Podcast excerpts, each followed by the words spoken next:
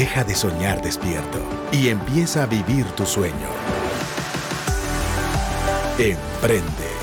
Un espacio con herramientas e inspiración para lograr y cumplir tus metas. Emprende. Iniciamos.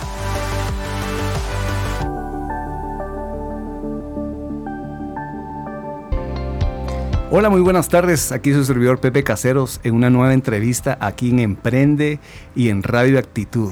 La verdad que estamos en el mes de febrero, el mes del amor, el mes del cariño, el mes de la pasión y realmente nos gusta pues hablarle a los emprendedores que son apasionados. Y muchas veces sabemos que hay muchos emprendimientos en Guatemala que se hacen en pareja, que se hacen en familia. Y entonces ahorita vamos a arrancar con una serie de entrevistas hacia parejas emprendedoras. Y vamos a arrancar esta entrevista, esta serie de entrevistas con una pareja de esposos que yo admiro muchísimo y que seguramente muchos de ustedes escuchan tempranito, de 5 a 6 de la mañana en un programa que tienen por acá en la radio. Y la si no, que nos escuchen. y si no, escúchenos de 5 a 6. Entonces, realmente hoy los tenemos acá, pero ellos seguramente conocen a los... Yo les voy a, voy a dar su entrada como me gusta, ¿verdad? Es una persona que tiene años de estar en el tema de locución, le encanta el tema de la radio, es una persona muy emprendedora, muy entusiasta y realmente no solo ve los temas de la radio, sino que ve otros emprendimientos que empezaron con su esposo que también tenemos un hombre que también es apasionado, es emprendedor, también muy creativo, se dedica también a otras ramas, pero ellos dos han emprendido y hoy tengo aquí en cabina a Pere, a Sergio Peregrino y a May Sánchez. ¿Qué talito? Gracias, Pepe. Hola, buenas tardes a, la gente que nos está escuchando y emprende. Gracias por la invitación eh, y esa presentación así como con mucha pompa. bueno, muchas gracias por la, por la invitación, Pepe. Nos reunimos con Lorena Aparicio y al ver las ideas de febrero, yo, mira, hacete una serie de parejas emprendedoras. No me imaginé que nosotros íbamos a recibir la invitación. Y estoy muy contenta, la verdad es que estoy muy contenta porque solo di la idea de, ay, inviten parejas emprendedoras, pero no sabía que pues que tú y Lorena o tú nos iban a tomar en cuenta, así que agradecemos un montón que, que nos hayan invitado. Siento raro porque pues obviamente muchas personas conocen, yo aquí trabajo a tiempo completo, entonces siento raro estar invitado hoy, pero le pido a Dios que nos dé sabiduría para poder compartir hoy el emprendimiento en pareja, que es un reto que es algo que a mí también me tenía muy, muy asustada, de verdad, pero Dios nos ha dado la, salida. Siempre hago esta broma y la voy a repetir aquí en este programa Emprende. Este aguacate me salió muy, muy bueno. El amor es un riesgo, dice la, la prica de Pastor Cash, pero pues gracias a Dios eh, ahí vamos bastante bien. Entonces, gracias Pepe por la invitación al programa. No, bienvenidos. Y la verdad, pues a mí me encanta eso del emprendimiento en pareja. Yo creo que todo emprendedor o empresario, como saben, pues yo tengo mi empresa y a pesar de que mi esposa no trabaja conmigo, porque le digo, es que cuando me vas a dar algo de trabajo, es mi amor, pero si tú ya me mandas en la casa, me vas a mandar en el trabajo, ¿qué va a decir la gente? Le digo yo. Al final, aunque ella no trabaje conmigo, ella es mi pareja de fórmula.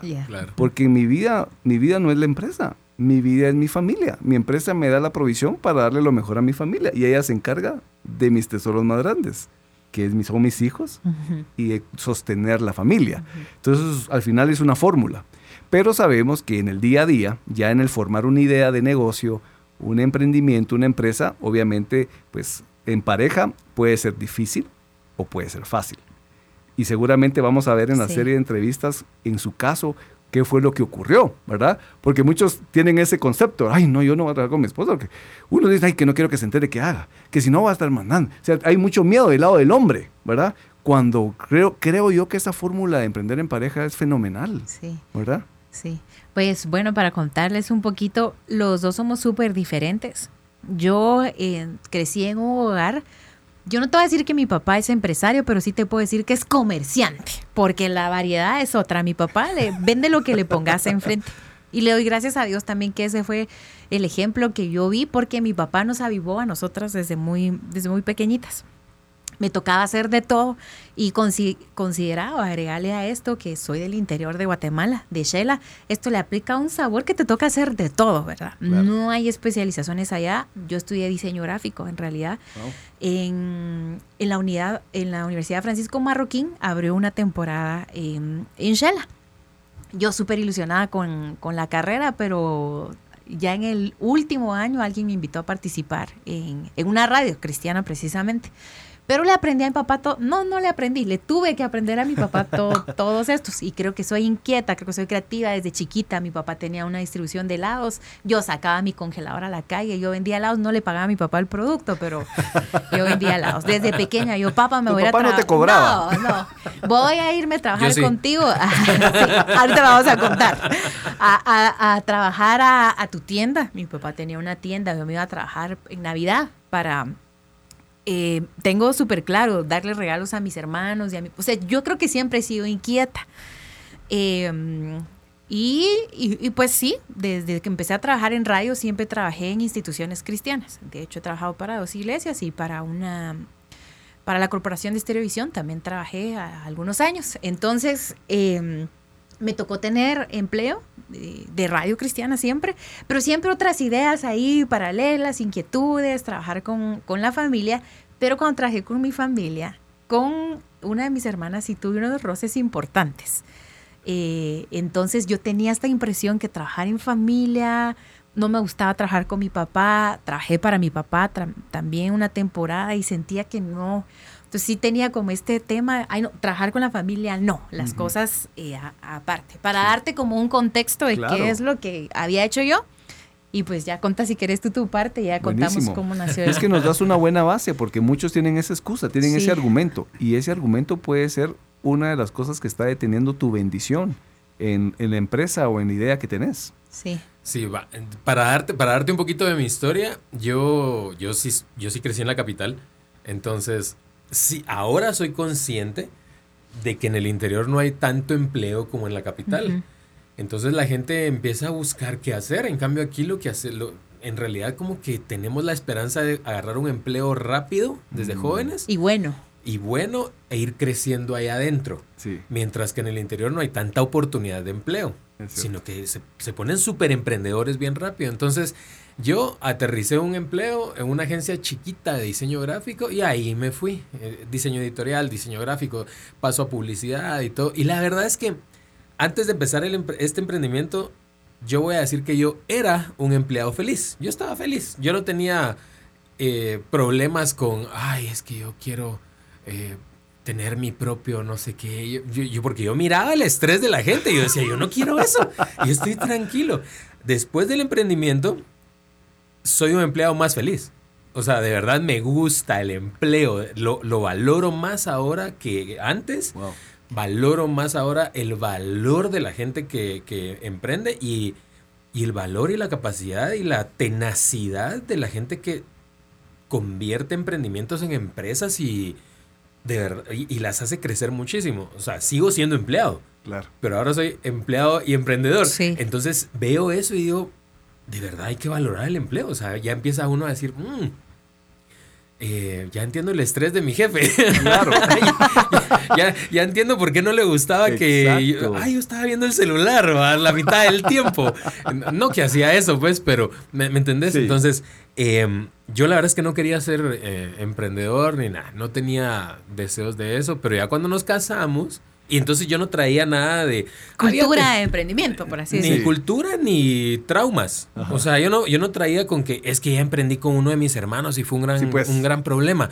Yo no tenía nada de eso. Yo simplemente decía, es un gran problema emprender, lo que veo yo, que es, es, muy difícil y no lo quiero. Entonces ya cuando estuvimos hablando y Madis tenía, hacía, hacía esto de las... Una actividad. una actividad, vamos a decirle ahorita, para que haya suspenso. Y, yo dije, no, sentí, eh, ella me dijo una frase que es, las cosas no se compran con dinero. Me lo dijo al principio, cuando estábamos siendo novios todavía. Y me gustó mucho esa frase porque la verdad es que yo siempre he tenido como Estrés. estrés. en cuanto a las finanzas. Y la verdad, gracias a Dios, yo nunca he tenido problemas. Pues. Nunca. Siempre he tenido buenos empleos, siempre he sido bendecido. Esa fue una frase. Y otra frase muy importante para mí, que me dijo un pastor que, a quien quiero mucho, me dijo, tu fe necesita esto. Tu fe necesita que emprendas. Me estaba diciendo básicamente eso, tenés que hacerlo por tu fe. Y entonces como que me empezó ahí a remover algo. Y entonces, hagámoslo, pero hagámoslo bien. Y ahí fue donde nos tiramos. Y la verdad es que todo lo que yo veía desde afuera sí tenía razón, es mucho estrés, pero es muy bonito. Ahora lo veo también que es muy bonito. ¿Puedo decir el nombre del, pastor que mencionaste? Sí. Fue Pastor Font, el que le dijo, ah, tu fe necesita esto. Y Pastor Cash te dijo otra cosa también. Ah, es que Pastor Cash cuando, cuando entré a trabajar aquí, él me dijo algo, me dijo, porque yo le dije, Pastor, eh, él, él habló de cosas de finanzas en una reunión y yo le dije, ojalá hubiera oído esto que acabo de oír de usted cuando tenía 20 años. ¿Por qué? Me dice. Porque no me hubiera metido en ciertas deudas, no hubiera hecho un montón de cosas porque ya tengo 40. Y él me dijo algo bien importante, me dijo que es una de las cuatro frases que me han Impactado. entrado a la mente. Me dijo, estás súper a tiempo. ¿Para qué? Estás a tiempo para generar los 60 y los 80 años que querrás tener. Mm. Ah, dije, un momento. Eso me abrió, eso me abrió también la mente porque fue, claro, si yo no hago nada en este momento, a los 60 va a ser, voy a decir, como me hubieran dicho eso a los 40. Entonces, esa frase del pastor Cash es una de las cuatro frases que de verdad me han empujado a, a, todo esto y pues no es fácil porque no es fácil. Sí, no. Pero la verdad es que es muy divertido. Pero en pareja es más divertido. Sí, sí. Pues eh, para contarte concretamente del emprendimiento más formal que tenemos, porque creo que los dos tenemos muchas ideas. Eh, ya, ahorita yo ya quiero seguir por otro montón de lados, ahí haciendo que hagamos cosas. Lo primero fue la decisión de conservar nuestros empleos. Por propósito, en primer lugar, porque creemos que Dios no, no nos ha llamado a ninguno de los dos de salirnos. Excelente llevamos muy poco tiempo justo cuando tú, Pepe, haces tu primera entrevista con una pareja de esposas. Sí. Eh, no recuerdo el nombre de ellos, pero es el primer podcast publicado tuyo sí, como el de la planta de alimentos. El de la planta de alimentos. Entonces los conocemos a ellos, conversamos con ellos y vimos el, el, podcast, el programa de Emprende y ella cuenta de la necesidad de eventualmente dejar su, su empleo. Entonces nosotros considerando esto, oramos, oramos mucho tiempo, mira, orábamos, orábamos, pero Dios no nos dio a nosotros instrucción eh, ni nos habilitó para dejar el empleo. Entonces todo lo que trabajábamos en el emprendimiento lo teníamos que hacer sábados o al salir de la oficina. Eh, y voy a contar rápidamente la, historia. Perdón, y, todo lo tenemos que hacer pensando en que funcione sin que nosotros estemos ahí. Total. Claro. Porque la instrucción de Dios es no deje, no deje el trabajo. Ajá. Entonces, este es el tema. Hace unos 12 años, tal vez, yo compré unos accesorios o joyas para mujer. Y eh, la chica que me los vendió, yo le digo, no tenés en este estilo. Yo tengo mis manos bien, bien gorditas. Entonces yo quería un anillo como muy, muy específico. Y me dice, fíjate que no me ha venido de Miami. Y pues mi mente solo leyó comprar en Miami. Eso fue lo que mi mente leyó. Entonces, en ese tiempo no era como ahora eh, en general el mundo de las importaciones. No te voy a dar el cuento largo, pero me tardé años en buscar un proveedor fuera de Guatemala, alrededor de cuatro años. Hice pruebas y yo, yo era chavita, yo tenía tal vez unos mis 24 años por ahí, cuando empecé a importar. No era tan popular como ahora, no era eh, tan competido. Eh, y, y, sí, tan, la tecnología ahorita, porque es como que tú viajes ahora, tienes Uber, tienes Airbnb, tienes la capacidad de comprar tus boletos en kayak. El que viajaba antes a Mapa era otro tema. Entonces empecé a buscar un buen proveedor. En el proceso de buscar un buen proveedor, fui timada, el producto no vino, pedí cosas que no servían, eh, me quedé con un producto que nada que ver, compré un montón, o sea, me recuerdo que yo le decía a mi papá, préstame dinero, quiero traer algo. Mi papá, bueno, toma, me, me daba ahí el producto que venía. Me, me recuerdo que pidió un lote, según yo, eran de relojes hermosos, por ejemplo. Nada que ver, Pepe, feos. Ya cuando venían acá, en la tienda, no te digo, buenos product shots. no te digo, ni regalarlos, ¿verdad? O sea, me tocó buscar un buen proveedor. Me tardé en encontrar un buen proveedor y cuando finalmente lo encontré, hago mi primera importación grande, ¡fum! me habla la SAT. Usted no puede hacer esto, señorita, ¿verdad? Y yo, excuse me. Entonces me asesoran para abrir mi importadora. Todo esto paralelo al, trabajo. Entonces lo empecé a hacer siempre al lado del, empleo. Cuando yo me caso con él, entonces yo súper informal, voy a decir informal porque sí me dejaba siempre ganancias el negocio, pero yo siempre me gastaba todo el dinero. Entonces ya tenía un poco de dinero, compraba un poco de producto, invertía en importar, lo vendía yo de manera muy casual, tenía mayoristas, yo era mis bendición con las mayoristas y le cuento a aquel, yo conocía, ay, conocía a alguien que está pasando un problema económico. Yo, mira, yo tuve el producto a consignación, vendelo y saca de ahí, que Dios te bendiga con esto. O sea, yo, un, un desorden, ¿verdad? O sea, desorden controlado, sí. ¿verdad? Eh, y cuando me, nos hacemos novios con él y yo le cuento y, y, y aquel empieza, no, e, esto hay que llevarlo a otro nivel. Le hace branding, le hace logo, le hace formalidad, yo en, en la mentalidad de veamos qué vendemos y el de no, que buscar un software, que ah, la tecnificación, la construcción de la marca, el concepto, ya vino por parte de Pere. Y ahí fue donde le dije, tenemos que montar una tienda.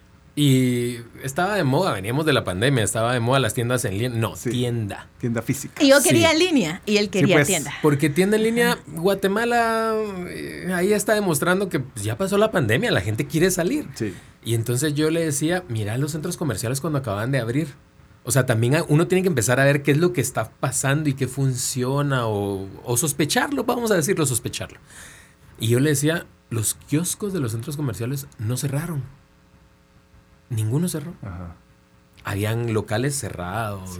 Aquí había tal tienda, ya no está.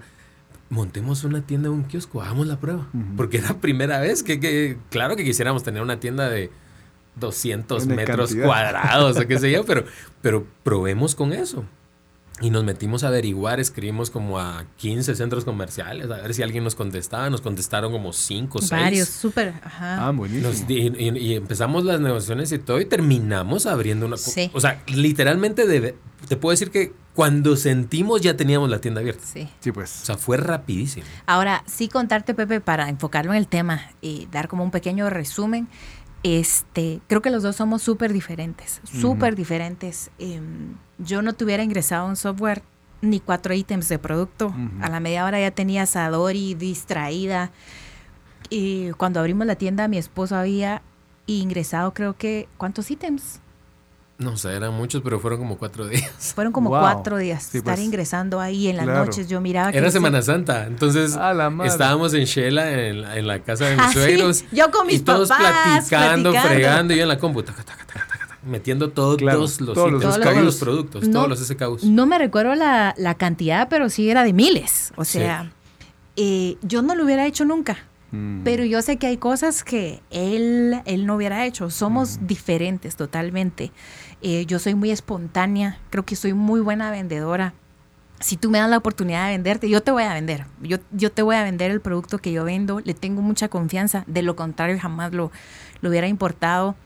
Eh, amo el valor que le agrega a las personas que lo consumen, no porque las personas no tengan valor, sino porque va muy unido de la mano con la accesibilidad en, productos que no son para, todas las personas. Entonces eso me encanta, que las personas tengan la experiencia de tener algo lindo, de muy, muy buena calidad, a un precio accesible. Es, eso me, encanta ver a alguien que, ay, mira, estoy usando esto que te compré, mira, tengo años de tenerlo. Esa frase, mira, Pepe, que me digan, tengo años de tenerlo, para mí habla de calidad. Totalmente. Porque no te estamos dando algo que al mes, a los dos meses va a quedar ahí, ahí tirado. Pero entonces éramos diferentes porque yo espontánea y tomaba decisiones eh, que tenían que ver con, con solucionar, con divertirme.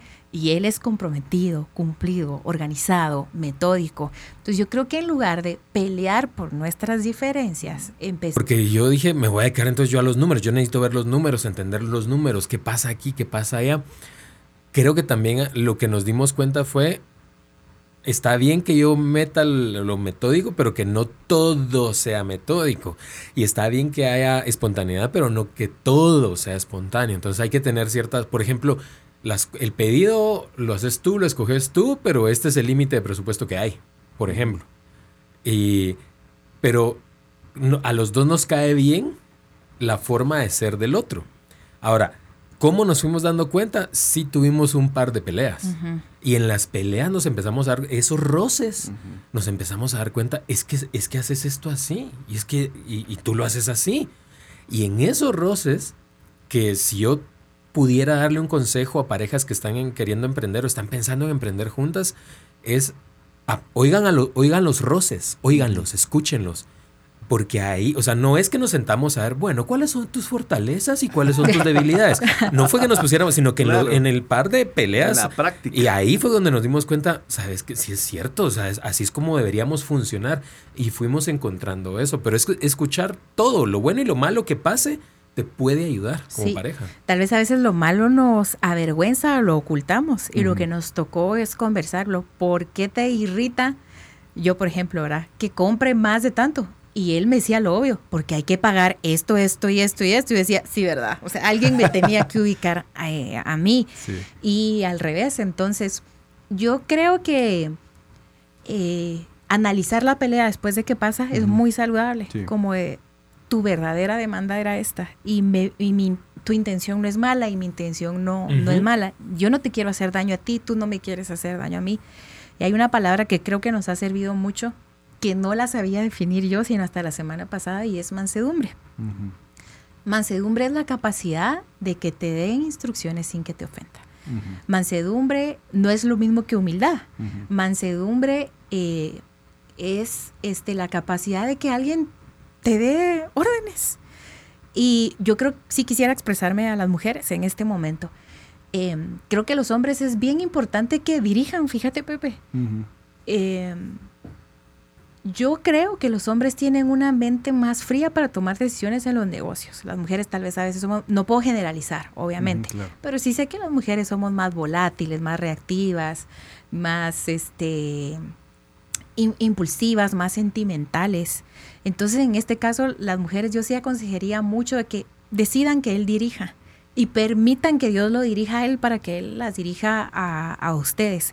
Para encontrar también un tema de, yo, o sea, en algún momento lo conversamos y yo le dije, a ver, pues si esto fuera un organigrama, tú sos mi jefe y no me, no, no, no me irrita, ¿verdad? Está bien con esto. Obviamente, eh, le puedo dar mi opinión, yo sé que él la considera, sé que la escucha, pero la decisión final es de él.